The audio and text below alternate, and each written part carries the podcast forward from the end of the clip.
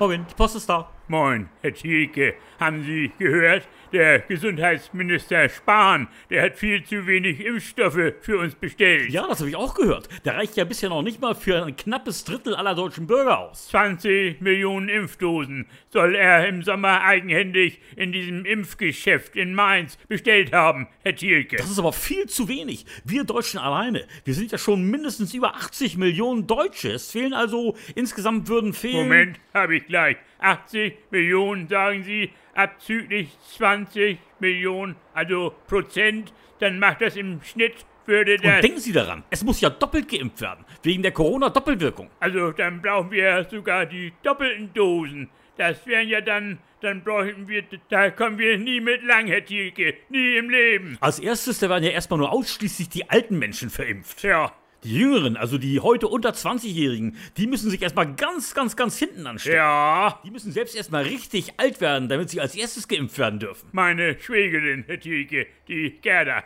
die sagt, da sollen so Überwachungschips mit bei der Impfung mit reingespritzt werden. Ja, das habe ich auch im Internet gehört. Ja. Und zwar werden die direkt unter die Haut runtergespritzt. Aha, Das Ganze nennt sich Impfung Plus. Das Ja. ist aber in Deutschland noch zuzahlungspflichtig. Das wird nicht automatisch von ihrer Krankenkasse übernommen. ach so, Also, wenn Sie es nicht wollen, dann sagen Sie einfach dem behandelnden Arzt, Ja. ich hätte gerne eine Corona-Zwangsimpfung, aber bitte ohne Extras. der Impfstoff, der wird ja bis minus 70 Grad runtergekühlt werden, Herr Thielke. Ja, das stimmt, der muss so stark unterkühlt werden, damit da drin nicht hartnäckige Kleinviren anfangen zu brühen. Neulich hatten wir draußen bei uns mal minus 2 Grad, Herr Thielke, Celsius.